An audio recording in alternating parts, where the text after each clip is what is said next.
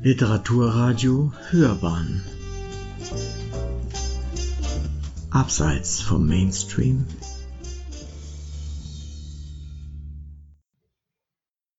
Es lebe die Sprechblase, die Welt der Zeitungscomics. Amerika Haus München im Juni 2023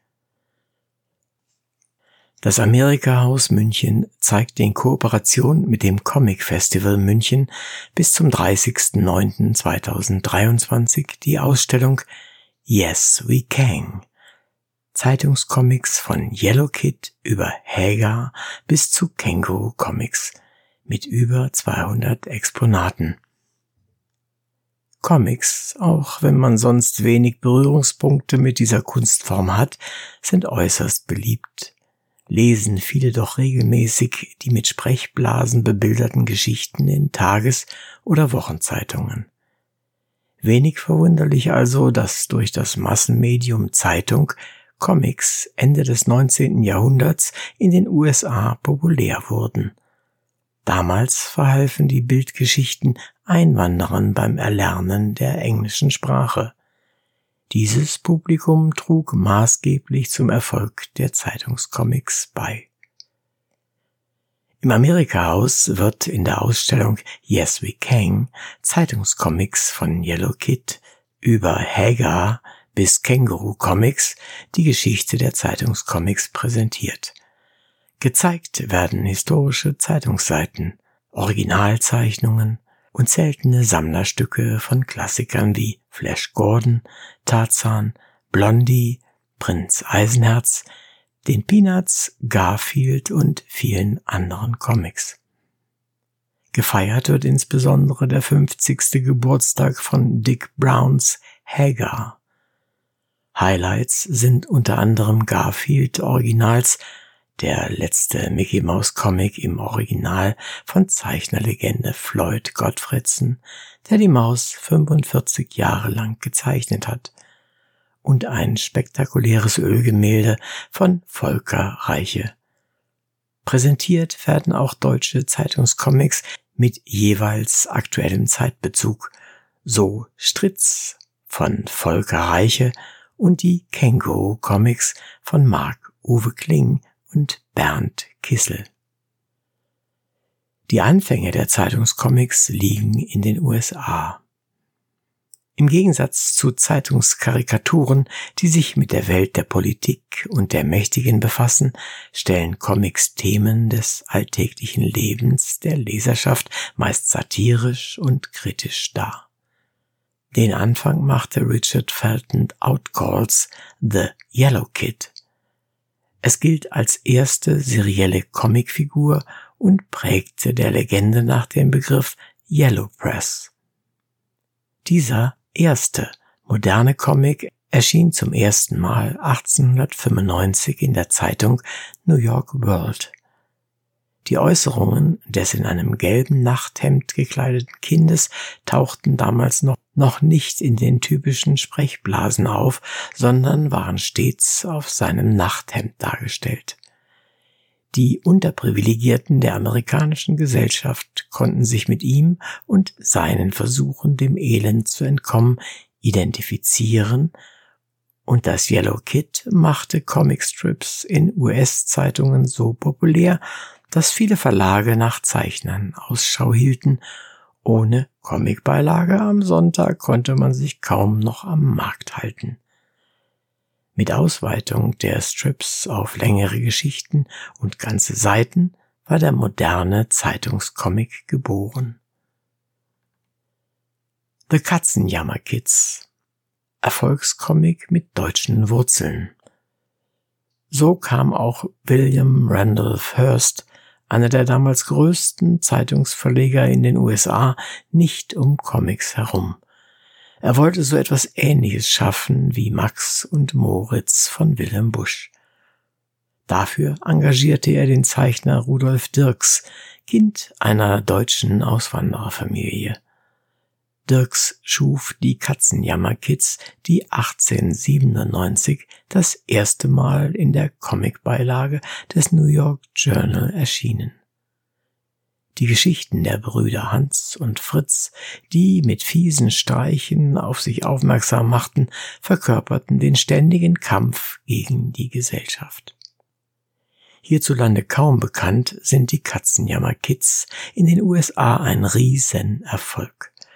Der Comic erschien in den USA ununterbrochen von 1897 bis 2006. Dirks schuf eine neue, prägende Bildsprache. Bewegungen wurden mit Linien und Staubwolken, Schmerzen mit Sternen dargestellt. Gedanken und Äußerungen der Figuren erschienen in Blasen über den Köpfen der Figuren. Die Sprechblase war geboren und sollte sich nur wenige Jahre später bei den Comics durchgesetzt und das Genre geprägt haben. Dirks Figuren sprachen in einem von deutschen Wörtern durchsetztem Englisch, laut Zeichner inspiriert vom alltäglichen Deutsch-Englisch-Sprachgebrauch seiner Familie.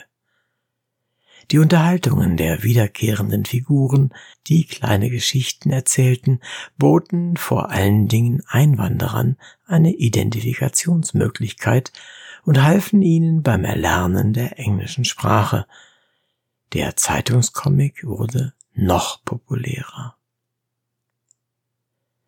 Zeitungscomics in Deutschland. Dauerbrenner Hagar. In Deutschland dauerte es lange Zeit, bis Comics Einzug in die Zeitungen fanden, wurden sie doch ab 1933 als Feindpropaganda verortet – Erst ab den 1960er Jahren verbreiteten sich die Comicstrips zahlreich in deutschen Zeitungen, nur wenige wagten den täglichen Abdruck. Meist werden die immer gleichen Serien aus den USA übernommen. Ab 1964 vor allem die Peanuts von Charles M. Schulz. Ab Mitte der 1980er Jahre Calvin and Hobbes von Bill Watterson. Ein Dauerbrenner unter den Zeitungscomics sowohl in den USA als auch in Deutschland ist Hager der Schreckliche des US-Zeichners Dick Brown. Browns Erfolgsrezept er hat das Berufs- und Alltagsleben von Familien in die Zeit der Wikinger transportiert. Die Gags stammen aus dem Familienleben des Zeichners, insbesondere Sohn Chris der ab 1988 Hager textete und zeichnete, liefert die Pointen. 2023 feiert der beliebte Comicstrip seinen 50. Geburtstag und zu den Highlights der Ausstellung zählen neben ganz frühen Hager Originalzeichnungen von Dick Brown und dem einzigen jemals von ihm kolorierten Hager Comicstrip auch einige seltene bisher unveröffentlichte Zeichnung, die er für besondere Anlässe wie runde Geburtstage von Freunden angefertigt hat. Natürlich sind auch Originale des aktuellen Hager-Zeichners Gary Halgren zu sehen. Deutsche Zeitungscomics, Stritz und Kangaroo Comics.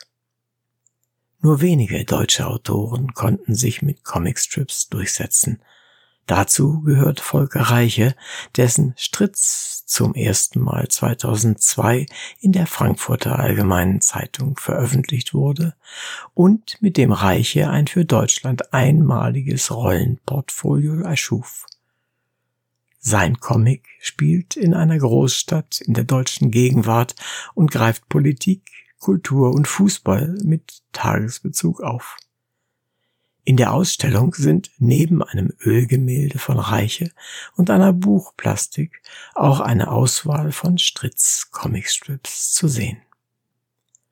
Corona-bedingt ohne Auftrittsmöglichkeiten wich Komiker und Autor Mark-Uwe Kling, er schrieb die Känguru-Chroniken, im Herbst 2020 auf das Medium Comic aus. Klings gezeichnetes Alter Ego und das Känguru philosophierten bis März 2023 täglich bei Zeit Online über Corona, den US-Wahlkampf und den alltäglichen Wahnsinn, während der Nachbar sich mit dem Stress als Familienvater herumschlägt.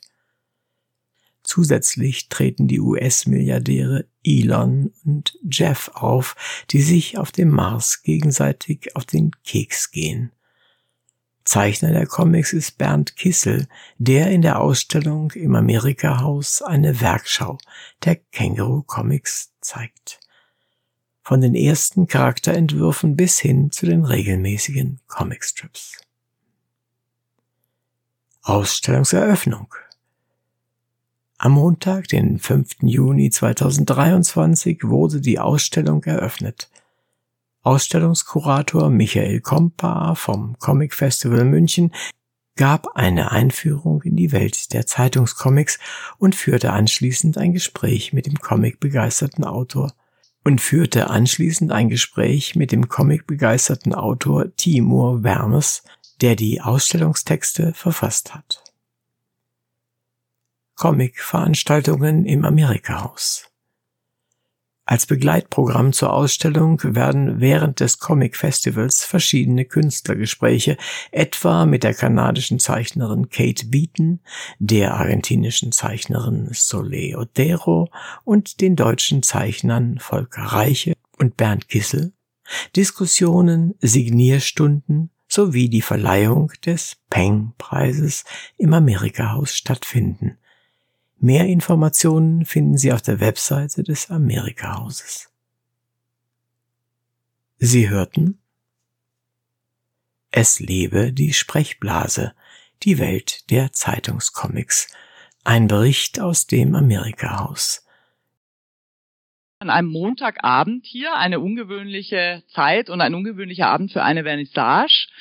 Aber offensichtlich gibt es großes Interesse, das freut mich sehr, weil wir auch etwas zu bieten haben. So, und jetzt möchte ich noch drei Sätze zur Ausstellung sagen. Ich war ähm, irgendwie etwas erschrocken oder belustigt, als ich gesehen habe, dass wir Yellow Kid hier zeigen werden, weil ich feststellen musste, dass ich bin äh, Amerikanistin von meiner Ausbildung, also Amerika-Historikerin äh, Historikerin eigentlich, und ähm, habe dann irgendwie drüber nachgedacht, woher kenne ich eigentlich Yellow Kid? Und mir ist eingefallen, dass meine glaube ich, mit erste Vorlesung hier an der LMU ähm, am Amerika-Institut von meinem späteren Doktorvater Gerd Reich, Reitel, vielleicht kennen manche von Ihnen ihn. Gerd Reitel hat eine dreibändige Geschichte der nordamerikanischen Kultur geschrieben, die relativ präsent war eine Zeit lang, weil sie über 2001 vertrieben wurde. Und er schreibt in seiner Geschichte auf Seite 102 bis 106, dass ähm, die Yellow Press äh, die sehr wichtig war im amerikanischen kulturgeschichtlichen Kontext, also diese Sensationspresse, mit der man sich beschäftigen muss, wenn man amerikanische Geschichte macht, benannt wurde nach dem Yellow Kid. Ich glaube, das ist bis heute eine nicht unbedingt ähm, 100% bestätigte Interpretation, aber jedenfalls hat Gerd Reitel seinen Teil dazu beigetragen, dass diese Interpretation da war und dass ich eben schon vor Jahren mit Yellow Kid konfrontiert wurde und mich sehr gefreut habe, hier Yellow Kid zu sehen und auch zu verstehen, wie Yellow Kid im Kontext dieser Sen Sens dieses Sensationsjournalismus, das wir sehr mit William Hearst verbinden und ähm, Joseph Pulitzer, wie diese Zeichnung und diese Geschichte eigentlich entstanden ist. Also, wenn Sie sich informieren möchten, Yellow Kid ist hier vorne zu finden und auch die Geschichte zu ähm, Hearst und Pulitzer, auch das ist ja eine sehr interessante Geschichte, oder ich muss es eigentlich andersrum sagen, Pulitzer der ähm, den Zeichner erst hatte und ähm, Hearst, der dann das ganze Team, wenn ich das richtig verstanden habe, aufgekauft hat und ähm, damit sehr erfolgreich war. Und Sie sehen auch, wie der wie zu dieser Zeit ähm, Comic- und Zeitungsjournalismus funktioniert hat, nämlich extrem dynamisch. Also äh, einerseits für eine Publikation arbeiten und dann das ganze Team. Es war sehr dynamisch und diese Zeichner waren sehr wichtig und das ist eigentlich der Ursprung dieser Zeitungscomics, die wir Ihnen auf drei Ebenen zeigen. Jetzt will ich aber nicht zu viel vorwegnehmen, weil die beiden Herren auch noch was sagen wollen.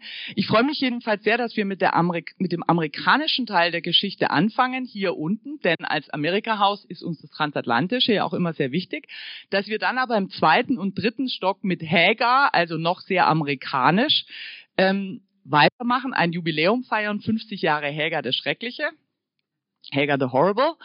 Und ähm, im dritten Stock dann sehr aktuell deutsche Zeitungscomics zeigen mit den Känguru-Comics und ähm, genau, und den aktuellen. Das ist sehr schön. Also Sie können sich auch dynamisch sozusagen, wenn Sie sich die Geschichte erarbeiten wollen, von unten nach oben bewegen. Und dazu möchte ich Sie alle einladen. Viel Spaß heute Abend bei der Ausstellungseröffnung und ansonsten eine gute Zeit mit den Comics. Wir haben einen ähm, ein Verzeichnis der gezeigten Kunstwerke, das Sie auch mit einer Schutzgebühr mitnehmen dürfen. Ähm, also wenn Sie sich etwas mit nach Hause nehmen wollen, dann schauen Sie sich das nochmal an. Es ist auch wirklich schön, weil man ein bisschen was nachlesen kann und sich manche Comics, heute Abend wird es ein bisschen zu voll sein, auch nochmal zu Hause genauer anschauen kann. Also herzlich willkommen und einen schönen Abend Ihnen allen. Michael, erstens, ich gratuliere zu der schönen Ausstellung. Also wieder auf drei Etagen, das ist schon, schon was. Und, und ich weiß, mit welchem Enthusiasmus du das immer machst. Wie fühlst du dich eigentlich jetzt? Ja, also ehrlich gesagt mächtig stolz natürlich. Im Grunde muss man sagen, wir haben das ja jetzt zwei Jahre geplant. Und äh, ja, das Projekt ist halt äh, immer größer geworden. Es kamen neue Sammler hinzu. Ja. Ich sag also, die letzten Stücke habe ich wirklich äh, erst am Samstag gesehen, als eben zwei Comiczeichner aus USA kamen, die mir dann halt Sachen aus ihrer privaten Sammlung mitgebracht haben. Und als ich das dann aufgepackt habe, habe ich dann auch gesagt, ja, wow, sowas habe ich noch nie gesehen. Ja, und ich sammle jetzt auch eben seit gut 40 Jahren Comic-Originale. Also insofern muss man wirklich sagen, sind ganz, ganz viele spektakuläre Sachen da. Insofern sehe ich es aus zwei Augen. Erste Auge natürlich, ich bin stolz, auf die ganze Arbeit, dass das alles geklappt hat und stolz auf das Team, dass wir so gut ähm, harmoniert haben und das wie so ein Zahnrad zusammengegriffen hat. Aber ich sehe das tatsächlich auch so aus der Comic-Fan-Seite, dass ich sagen kann, also wenn mir jemand gerne mal die Comic-Geschichte erklärt, dann hätte ich es gerne gehabt, dass er mir das so erklärt, wie ich das jetzt hier mache. Ich meine, wir haben es in Deutschland auch in Zeitschriften öfter mal, weniger in Zeitungen, jedenfalls habe ich es nicht so vor Augen. Aber warum haben wir das in Deutschland? Ja, also es gibt natürlich schon auch Zeitungen, die immer wieder mal Zeitungscomics rausbringen. Also Abendzeitung München macht das ja im Endeffekt auch. Also da findet man auch mal einen Heger oder Zitz, ja. Aber irgendwo haben die Zeitungen, glaube ich, das in Deutschland nicht so richtig erkannt, dass das halt ja Kultur ist. Und ähm, tatsächlich ist es auch so, dass auch so dieses Wiederkehrende, dass man da, da aneinander knüpft, dass man da längere Geschichten erzählen kann. Auch das haben die Zeitungen irgendwo nicht erkannt. Ja, manchmal kommt da ein Comic, manchmal ist kein Comic da, manchmal ist eine Anzeige wichtiger als dann der Comic. Ja. Und in Amerika ist es halt einfach so, dass es da halt eine ganz feste Sektion gibt, wo halt einfach Comics sind. Man weiß, man hat den festen Comic-Teil, das ist wie der Sportteil. Ja. Und ähm, da hat wirklich, glaube ich, Deutschland irgendwie so ein bisschen geschlafen. Vielleicht auch ein bisschen geprägt durch die Nachkriegszeit, möchte ich äh, gar nicht, gar nicht abschreiten. Aber es gibt auch immer wieder überraschende Sachen. Also gerade wenn man dann sieht eben den Strutz in der Frankfurter Allgemeinen Zeitung von Volker Reiche, da ist dann plötzlich im Feuilleton regelmäßig ein Comic aufgetaucht. Jetzt eben auch Känguru-Comics in der Zeit. Also es gibt immer wieder Leuchttürme, aber es sind viel zu wenige. Viel zu wenige. Also in, in den Tageszeitungen findet man sowas eher selten, ne? Gar nicht. Also nahezu gar nicht. Wenn dann am Wochenende und ich sage, dann sind das vielleicht vier Comicstrips und das war's dann im Endeffekt. Hat das vielleicht mit diesem typischen deutschen Unterschied zwischen E und U zu tun? Weiß ich gar nicht. Ja. Also ich glaube glaub wirklich, ähm, da fehlt einfach das Verständnis, dass man das alles als ja ähm, zu niveaulos oder sonstiges ansieht und das eben nicht erkannt, äh, erkennt, was eigentlich, was ein Comic alles erzählen kann und was ein Comic alles machen kann. Wenn ich dich fragen würde, äh, du hast ja darauf hingewiesen auch, dass es in Amerika extrem viele, in den USA extrem viele Comics gibt, die wir gar nicht kennen. Und wenn du mir sagst, ich habe noch, ich habe zehn Minuten Zeit, zu welchem sollte ich gehen in eurer Ausstellung? Boah, also hier sind ganz viele Sachen, die mich überrascht haben, die ich witzigerweise vor der Ausstellung auch nicht kannte. Was für mich wirklich eine mega Überraschung war, ist ein Comic, der äh, Anfang des 20. Ähm, Jahrhunderts in Amerika erschienen ist, nur 18 Seiten hatte und danach eingestellt wurde. Aber wo man wirklich sagen kann, da ist ein Zeichner, der war einfach seiner Zeit so voraus. Das ist so modern expressionistisch, was der da von der Grafik gemacht hat, ist beeindruckend. Der heißt Naughty Pete und hängt hier ziemlich gleich im Eingangsbereich. Das ist wirklich beeindruckend. Dann muss ich natürlich sagen, ja, ich finde, wir haben hier natürlich eine Prinz Eisenherz Originalseite von Hell Foster. Das ist schon auch ein Augenschmaus, einfach zu sehen, wie großformatig und wie detailliert hier gezeichnet wird. Ja, im Grunde muss man sagen, das Zentrum der Ausstellung ist Heger. Ja, wir haben die ganze Ausstellung natürlich auf, um Heger gebaut. Wir führen die Leute zu Heger hin, aber auch das, was wir hier mit Heger haben, ist wirklich einzigartig. Wir haben mit Gary Helgren einen amtierenden Heger-Zeichner, der uns hier eben Heger Comics mitgebracht hat, die die nächste Zeit erst erscheinen. Was auch ganz witzig ist, da ist eine Sonntagsseite, da überlegt die Tochter von Heger und die, die Frau von Heger, äh, wohin sie in Urlaub fahren wollen. Und weil Gary halt wusste, dass er in zwei Wochen nach München fährt, die stehen vor so einem Reisebüro, ja, und da stehen da so verschiedene Destinationen drauf und da steht dann halt auch Munich Bavaria als eine mögliche Option, weil er halt eben wusste, dass er bald hier ist. Ja. Also insofern, das lohnt sich auch sehr. Wir hatten auch tatsächlich Kontakt mit der Familie von Dick Brown, dem Schöpfer von Heger, und da hat ähm, der Sohn von Dick Brown exklusiv für diese Ausstellung eine Zeichnung gemacht. Die ist zwar sehr klein, aber auch sehr hübsch und zeigt halt eben, wie halt Dick Brown mit seinen beiden Söhnen halt Heger geschaffen hat. Also auch das kon konnte man noch nirgendwo irgendwo anders sehen. Und ja, ich sag's mal so, auch der dritte Stock mit den deutschen Zeichnern, mit Volker Reiche, mit Bernd Kissel und dem Känguru Comics sind aus meiner Sicht auch tolle Sachen und Sensationen. Also wir haben da ein Ölgemälde von Volker Reiche, wo er alle seine Hauptcharaktere aus Strütz gezeichnet hat. Das Ölgemälde ist zwei Meter groß und ich glaube ein Meter oder ein 1,50 Meter breit. Auch da, wenn man da vorstellt, denkt man sich, wow, das können auch Comics sein. Das muss ich mir unbedingt noch ansehen, werde ich auch tun. Wenn du dir Heger, du kennst ihn ja nur wirklich besonders gut, äh, die Anfänge, den mittleren Teil, sind ja Jahrzehnte, äh, die dort gelaufen sind. Gibt es irgendeine fundamentale Veränderung? Ja, es gibt natürlich fundamentale Veränderungen in der Hinsicht, dass sich ja die Zeichner geändert haben, dass eben Dick Brown halt eben die ersten 15 Jahre gezeichnet hat.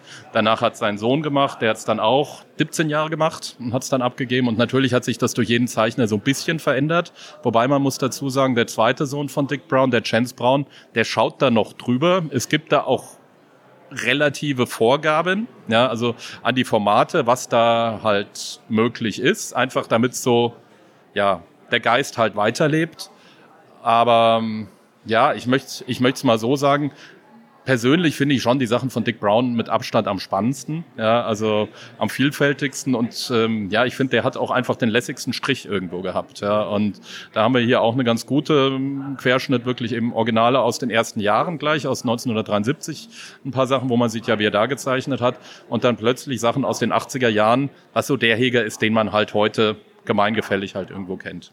Vorhin fiel der, das Stichwort Lindenstraße als äh, ja, äh, Entsprechung oder ein, etwas Ähnliches, was aber eigentlich gemeint war als äh, eine Möglichkeit, die Geschichte der Bundesrepublik abzulesen an einer Fernsehsendung. Könnte man sagen, dass man die Geschichte der USA anhand von Hager ablesen? Ja. Also, ja, das kann man schon. Und also da ist zum Beispiel, komme ich wieder auf, auf Strutz, vielleicht sogar auch auf die Känguru-Comics dann ganz ähm, zu, weil die sind beide in der Hinsicht ganz interessant, weil sie zeitgenössische Sachen erzählen. Ja, also im Endeffekt, es war wirklich so, dass Volker Reicher halt morgens, wenn er, wenn er Strutz gezeichnet hat, die Tageszeitung gelesen hat und sich überlegt hat, was passiert in der Welt, hat es dann geschrieben. Und seine Charaktere sind auch gealtert. Ja, also, und denen ist das passiert, was halt auch gerade passiert. Ja, und insofern haben sie da wirklich in dem Comic halt immer eine Geschichte der Bundesrepublik miterlebt. Und auch die Känguru-Comics haben im Grunde genau das Gleiche gemacht. Also die waren von Corona geprägt. Ja, und das ist alles da irgendwo passiert. Und man kriegt die Dinge mit, die da passiert sind. Auf der anderen Seite muss man natürlich schon sagen, auch über die Dinge, die in den deutschen Zeitungen denn dann veröffentlicht werden, ja, oder wurden, erkennt man natürlich so ein bisschen, wie sich die Gesellschaft halt verändert hat. Ja, also dass man ähm, ja natürlich relativ am Anfang hat man versucht Blondie, ja, weil man gesagt hat, das ist ein relativ einfacher Humorcomic, ja, und hat so einen 50er Jahre Charme. Ja, ähm, dann irgendwann hat man dann halt geschaut, ja, ähm, mit mit äh, Andy Cap, einen britischen Comic zu veröffentlichen. Da geht es eigentlich drum, dass der sich immer mit seiner Frau streitet und lieber im Pub als zu Hause ist. Ja. Und, und irgendwann war dann auch schon, eigentlich kam als nächstes dann halt Heger. Ja. Und da war Heger natürlich schon eine Spur weiter, weil es hier um Familie, Familienwerte etc. geht. Und insofern, ja, es spiegelt so ein bisschen die Entwicklung mit, aber ich sage es nochmal, am interessantesten finde ich, wenn man, wenn man so einen Querschnitt ähm, mitbekommen möchte, dann, dann ist wirklich ja, Strütz vielleicht wirklich sowas wie die Lindenstraße. Und ähm, es gibt halt einen Comic in den USA, der heißt Gasoline Alley und das war halt eben auch wie eine Soap Opera. Die gleichen Charaktere, die altern, die heiraten, trennen sich, wie auch immer und äh, man, man, man hat eine Familie und sieht, wie die sich halt über Jahrzehnte halt weiterentwickelt. Nun ist ja äh, USA weit davon entfernt, eine homogene Bevölkerung zu haben. Wie siehst du das? Wie finden denn diese verschiedensten Bevölkerungsschichten, sei es die Hispanics oder, oder äh, meinetwegen auch die Afroamerikaner oder wie auch immer, wie finden die in diese Comics hinein? Ich glaube, auch die finden alle auf ihre Art rein, weil es einfach so viel Angebot gibt. Ja, also das ist einfach der Aspekt. Also ich kann jetzt natürlich nicht sagen, welchen Comic liest gerne ein Afroamerikaner oder welchen Comic liest ein, gerne ein Hispanic. Aber wenn ich, wenn ich halt irgendwie 100 oder 150 verschiedene Serien haben, dann wird es auch die Serie geben, die dem einen oder dem anderen halt gefällt. Ja. ja ich, ich meinte es eher umgekehrt, in der, eher in der, in der äh, Anwesenheit in den Comics. Ja, also da muss ich ganz ehrlich sagen, mir fällt jetzt aus dem Stand kein Comic ein, wo, wo wirklich tatsächlich jetzt ähm, ähm, also als Zeitungscomic ähm, Afroamerikaner so stark im Mittelpunkt stehen. Ja, das sind sicherlich in anderen Comics ist das ähm, stärker der Fall, wenn man sich die Comichefte anschaut, Marvel Comics mit Black Panther oder sowas. Aber aber tatsächlich in den Zeitungscomics fällt mir da so aus dem Stand wirklich keiner ein. Und ähm, ja, im Grunde auch so bei den Hispanics. Ja, also es ist vielleicht an der äh, Ecke dann doch eher etwas äh, ja, Entwicklungsbedarf noch da. Inwieweit sind die Comics oder vielleicht gibt es spezielle, ich sag mal, in Washington DC politisiert? Oh, es gibt sehr politisierte Comics. Also das muss man sagen. Es gibt ähm, eine, eine Zeitungsserie, die ich leider hier nicht ausgestellt habe, weil ich da nicht an Originale rangekommen bin, in den USA. Die heißt Doonesbury. Ist in Deutschland ja, ich glaube mal versucht worden ähm, zu veröffentlichen, ist aber eingestellt worden, weil es halt extrem amerikanisch ist und wirklich auch sehr ja, politisch kritisch ist, um es mal so auszudrücken. Und halt wirklich eben dieser Doonesbury-Comic war dann auch der einzige Comic, der tatsächlich sogar einen Pulitzer-Preis bekommen hat, weil halt ähm, die Jury vom Pulitzer-Preis entschieden hat, eigentlich macht er ja eher Journalismus. Der recherchiert ja, was hier politisch passiert und verarbeitet das dann in seinem Comic. Ja. Also da gibt's schon, schon immer wieder Themen, die ihm irgendwo auftauchen, wo, wo wirklich dann halt, äh, also bei Doonesbury ganz extrem, aber auch bei anderen Comics taucht immer wieder was auf. Also ich sag mal ganz banale Geschichte. Auch bei Popeye war halt mal ein Zeichner, der Bobby London, der ein Underground-Zeichner ist und der so ein bisschen versucht hat, gesellschaftskritischer zu werden mit Popeye und versucht hat, Dinge auszureizen. Und dann hat, haben halt äh, Charaktere plötzlich da halt das böse A-Wort, ja, Abortion, verwendet und dann ist der gefeuert worden, obwohl der ansonsten ein sensationeller Zeichner war. Und auch der Zusammenhang mit der Abtreibung, da ging es gar nicht darum, dass eine Abtreibung wirklich stattfand, sondern da waren halt extreme religiöse Fanatiker und die hatten halt Angst, dass vielleicht die Freundin von Popeye ein Kind abtreiben könnte. Ja. Und allein das hat schon gereicht dafür, dass der, dass der dann halt seinen Job verloren hat. Das ist aber auch etwas, was, was mich interessiert, nämlich du kennst ja nun auch den einen oder anderen Zeichner, der auch heute hier ist. Hast du mal irgendwie davon gehört, wie, ich will nicht das böse Wort Zensur sagen, das ist viel zu übertrieben vielleicht, aber wie dort äh, es funktioniert, was man veröffentlichen kann und was nicht, gerade in der heutigen Zeit? Ja, es gibt, ich würde mal sagen, es gibt auch da einfach Leitplanken. Das ist einfach so. Ja, also bin ich mir relativ sicher. Also so wie ich das halt eben auch mit Heger gesagt habe. Ja, also die Familie von, von Dick Brown, die Heger erfunden hat, die schauen da halt noch drüber. Ja, also, ja, weil sie halt irgendwo wollen, dass da eine gewisse, ja, die Figuren halt so sind, wie sie es gerne haben wollen. Und das gleiche Thema gibt's dann natürlich schon auch in den Zeitungen äh, und bei den Zeitungscomics. Ich glaube nicht, dass es jetzt eine radikale Zensur im ersten Schritt ist, ja, aber ich glaube, wenn es ein Zeichner dann halt zu bunt treibt, ist er halt weg und dann macht halt der nächste Zeichner den Comicstrip. Dann geht's halt weiter. Ja was natürlich schwierig ist. Ich frage noch mal was ganz Einfaches, was auf der Hand liegt, nämlich in den heutigen Versionen von Hager und anderen, wird da eigentlich gegendert? ist mir noch nicht aufgefallen. Mir nicht bekannt, kann ich nicht sagen. Ja. Und ich meine, im Augenblick ist es ja in, in, in deutschen Medien kommt man ja um äh, queere Dinge überhaupt nicht rum. Was? Um queere Dinge kommt man ja praktisch überhaupt nicht rum. Ist ja, das ein Thema? Auch kein queere. Es gibt, es gibt einen Comic äh, über queere Themen, der auch letztes Jahr in äh, Erlangen Preis bekommen hat, Dragman. Aber das ist kein amerikanischer Zeitungscomic. Ja. Gibt es denn vielleicht irgendwie dieses moderne Graphic Novel? Äh, ist irgendeine davon vielleicht aus einem dieser äh, Comics in Zeitungen entstanden? Auch nicht so direkt, weil natürlich eine Graphic Novel ja davon lebt, dass man halt eben keine formellen Bindung hat. Ja, also dass man natürlich sagen kann, wenn ich eine Geschichte habe, dann erzähle ich die so lange, bis die Geschichte erzählt ist. Und das ist natürlich genau das Thema in, im Zeitungscomic hat man eine klare Vorgabe, dass man sagt, okay, man hat drei Panels und dann ist der, ist der Gag erzählt. Ja. Also natürlich könnte man jetzt streng genommen wirklich auch sagen, naja, dadurch, dass was wie Känguru Comics oder wie Strütz auch lange über mehrere Tagen eigentlich dann irgendwie Epen spannen, ist das vielleicht auch eine Art Graphic Novel, ja. Aber streng genommen ist halt eine Zeitungscomic was anderes als, dem, als die Graphic Novel, weil er halt natürlich Vorge Vorgaben hat, dass man sagt, in, dem, in den Standards muss, muss, man, muss man die Geschichte erzählt haben. Und bei der Graphic Novel gibt's halt, da steht die Geschichte im Mittelpunkt und wenn die Geschichte so und so viel Seiten braucht, dann brauchst du die halt. Ich meinte auch eher so, dass da Charaktere aufgetaucht sind, die einfach danach schreien, eine äh, Novel daraus zu machen sozusagen. Gut, das gibt's ja mit allem. Also mit, mit Superhelden, plötzlich sind aus Superhelden Graphic Novels entstanden, plötzlich sind aus Disney-Charakteren Graphic Novels entstanden. Also insofern ähm, gibt's natürlich auch Charaktere bei Zeitungscomics, mit denen dann plötzlich längere Geschichten erzählt werden, wurden. Ja. Vielleicht als letzte Frage, damit du auch dich wieder ins Getümmel stürzen kannst. Für wen hast du die Ausstellung gemacht? also es gibt mehrere Ansätze. Also tatsächlich mein allererster Ansatz, warum ich sowas mache, ist, weil ich äh, den Leuten erklären möchte, dass Comic Kunst und Kultur sind und um Leute abzuholen, aber auch ähm, die Leute zu bedienen, die halt schon hohen Comic-Sachverstand haben, dass die irgendwas sehen, wo sie sagen, ja, warum? Letztendlich mache ich es aber eigentlich immer für mich selbst. Ja, also, dass ich sage, das macht mir Spaß, ich erzähle das so oder präsentiere das so, wie ich gerne Comics irgendwo präsentiert haben möchte. Und ja, es ist eine tolle Partnerschaft mit dem Amerika-Haus, das wirklich, ich muss sagen, ich glaube 95 Prozent meiner Ideen sind hier alle gut durchgewunken worden. Und insofern macht es mir auch Spaß, dass ich hier den Platz habe. Und tatsächlich zu guter Letzt mache ich es auch irgendwo für meine Kinder, weil es ist schon beeindruckend, äh, ja, wie stolz die sind, wenn die sowas sehen. Oder meine Frau hat mir ein Foto geschickt, wie meine Kinder von der Litfaßsäule stehen und da hängt das Plakat von meiner Ausstellung. Die freuen sich, das zu sehen. Und da geht einem natürlich dann das Herz auf. Das ist doch das beste Schlusswort, was, was wir haben können. Ich gratuliere zu dieser tollen Ausstellung, wünsche viel Spaß und viele, viele, viele Besucher. Und äh, ja, mehr kann ich dazu nicht sagen. Danke, dass du dich dafür einsetzt. Bitte gerne. Vielen Dank.